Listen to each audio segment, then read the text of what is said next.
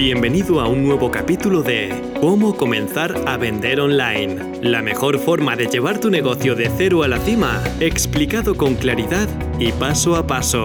Estás escuchando a Pepa Cobos. Hola, soy Pepa Cobos y este es un nuevo episodio de Cómo comenzar a vender online. Hoy, tal y como te había prometido la semana pasada o en el episodio anterior, Vamos a hablar sobre tu producto o tu servicio.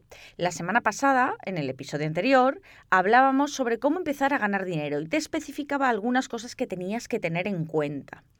Hoy vamos a ser todavía más precisos, vamos a ser todavía más prácticos y vamos a empezar a hablar de esos productos o servicios que puedes crear para empezar a generar ingresos en tu negocio antes de todo esto, y me da igual que se alargue el asunto y esto nos lleve más de un capítulo, quiero dejar algunas cosas muy claras, que es, por ejemplo, lo que nunca debes hacer a la hora de crear un producto o un servicio que sea rentable, es decir, que genere ingresos para ti. Lo primero, no puedes estar encerrado en tu burbuja, fantástica, maravillosa, imaginando lo que a ti te gustaría que fuera tu oferta. No puedes simplemente soñar con algo que crees que alguien necesita en el mundo. O decir, bueno, pues voy a solucionar este problema que crees que alguien tiene. No.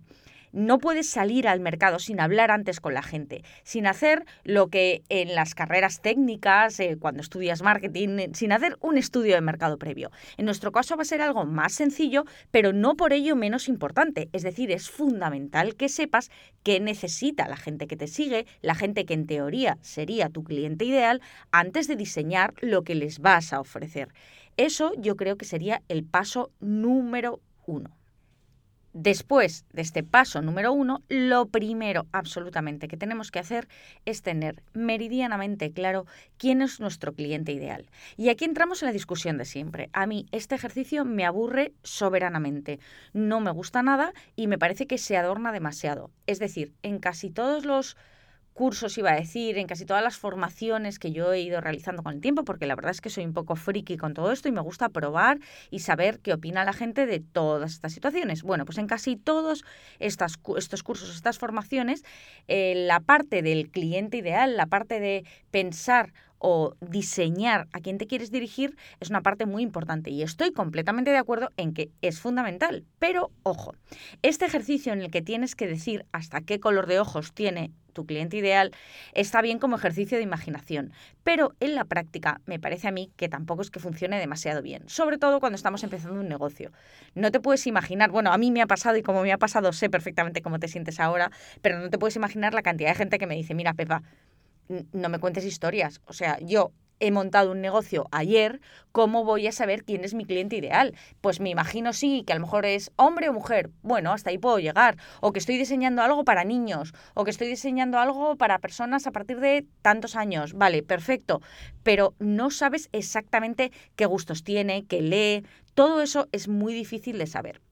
Lo que yo te propongo es que al menos tengas claro unos puntos. Por ejemplo, ¿qué es lo que piensa esa persona? Es decir, ¿Cuáles son sus problemas? ¿En qué ocupa su tiempo pensando? Si tú, por ejemplo, estás diseñando, mm, no lo sé, imagínate un servicio de nutrición personalizado, pues probablemente está bastante claro que tu cliente ideal será una persona que está concienciada acerca de un problema o concienciada acerca de una nutrición saludable o que tiene algún problema de un lado o de otro, me da igual, pero tienes que ponerte un poco en su mente. No te estoy hablando de saber hasta qué películas le gustan, pero sí por lo menos tener más o menos claro qué es lo que tiene en su mente. Y sobre todo, lo más, más, más importante de todo es saber cuál es su primer deseo, o sea, qué es lo que más desea.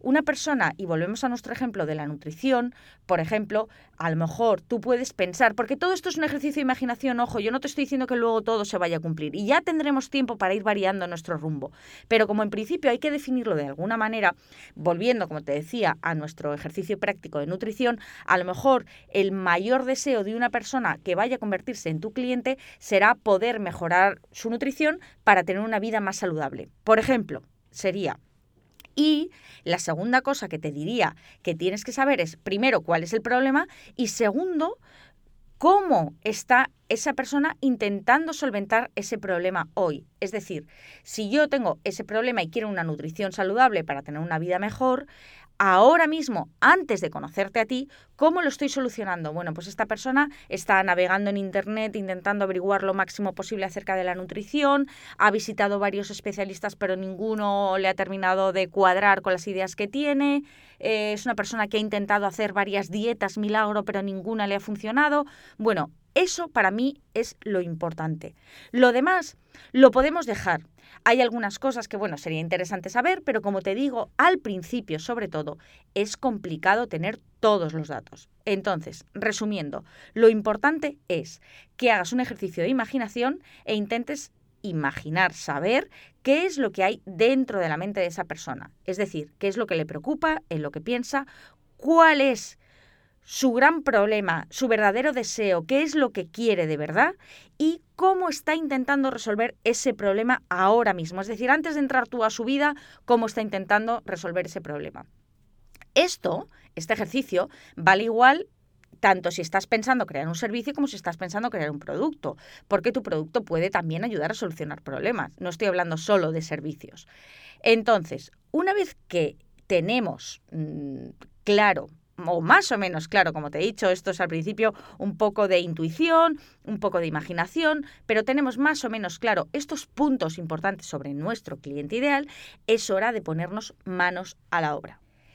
Y aquí es donde entra algo de lo que ya he hablado en otras ocasiones, en la que se mezcla varias cosas. Lo primero, se mezcla todas las necesidades que hemos dicho que tiene nuestro cliente ideal, que las hemos definido porque sabemos aproximadamente cómo es nuestro cliente ideal. Se mezcla cuáles son tus pasiones y tus habilidades, y de esto te voy a contar más ahora, y el punto medio entre lo que tu cliente potencial necesita y tus habilidades y tus pasiones sería justo exactamente el producto o servicio que tienes que diseñar, tu oferta final.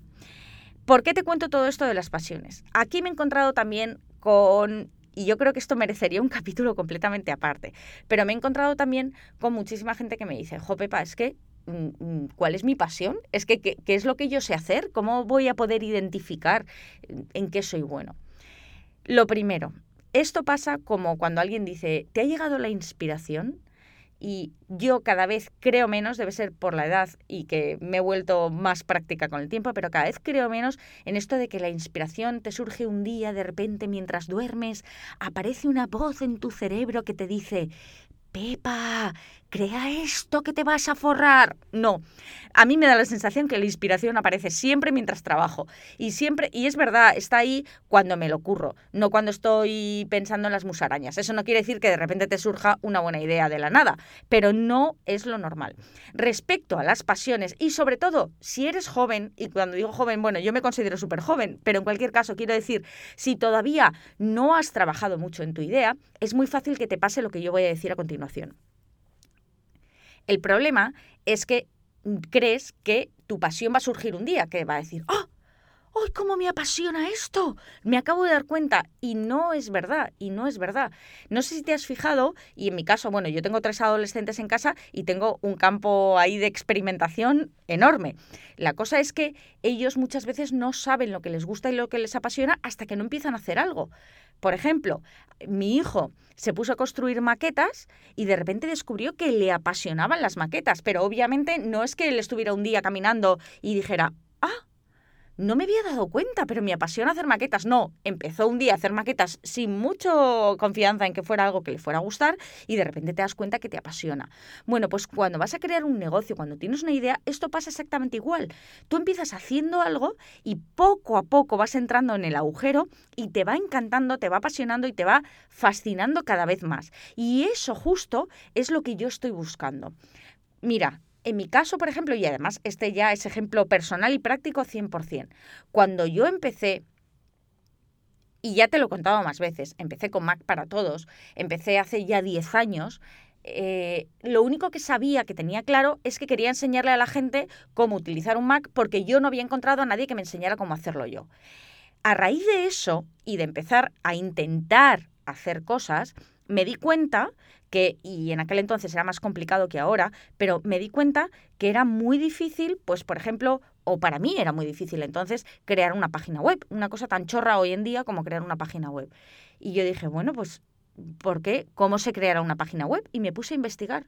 Y de repente me di cuenta, cuando pasó un tiempo y no fue automático, que me absolutamente me fascinaba, yo que siempre había creído que era de letras puras, purísimas, resulta que algo tan de ciencia y tan de película que nos han vendido de gafitas delante del ordenador escribiendo código, me parecía lo más lógico del mundo y encima me apasionaba, realmente me apasionaba. Y ahí empecé a darle la vuelta a la tortilla y a reconvertirme en algo que luego ha ido evolucionando también por su lado y ha acabado de otra manera completamente diferente. Pero lo que quiero decir es que no esperes una voz ultraterrenal eh, que te va a hablar y te va a decir, esto es lo que tienes que hacer. No, olvídate.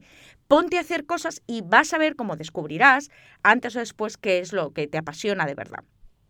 El caso es que una vez que sabes lo que te apasiona, y obviamente todos ya somos muy mayorcitos, nos damos cuenta que además de apasionarnos se nos da bien, tienes que tener en cuenta las necesidades de tu cliente ideal, que ya las hemos visto anteriormente, y a partir de ese punto en el que se entrelazan lo que tú sabes hacer, lo que te apasiona hacer con lo que esa persona necesita, ahí tenemos nuestro punto exacto. De ahí es donde tenemos que partir para empezar a diseñar nuestra oferta. Y creo que, por supuesto, como siempre, me he pasado ya muchísimo del tiempo que tenía marcado y lo que vamos a hacer es no lo había hecho hasta ahora, pero vamos a seguir en el siguiente episodio. Es decir, la semana que viene te voy a terminar de contar todo lo que tienes que tener en cuenta a la hora de diseñar, crear tu primer producto o servicio, bueno, tu primer, segundo, tercero, el producto o servicio definitivo que va a hacer que empieces a generar ingresos. Hasta aquí el capítulo de hoy. Espero que te haya gustado. Un saludo y muchas gracias.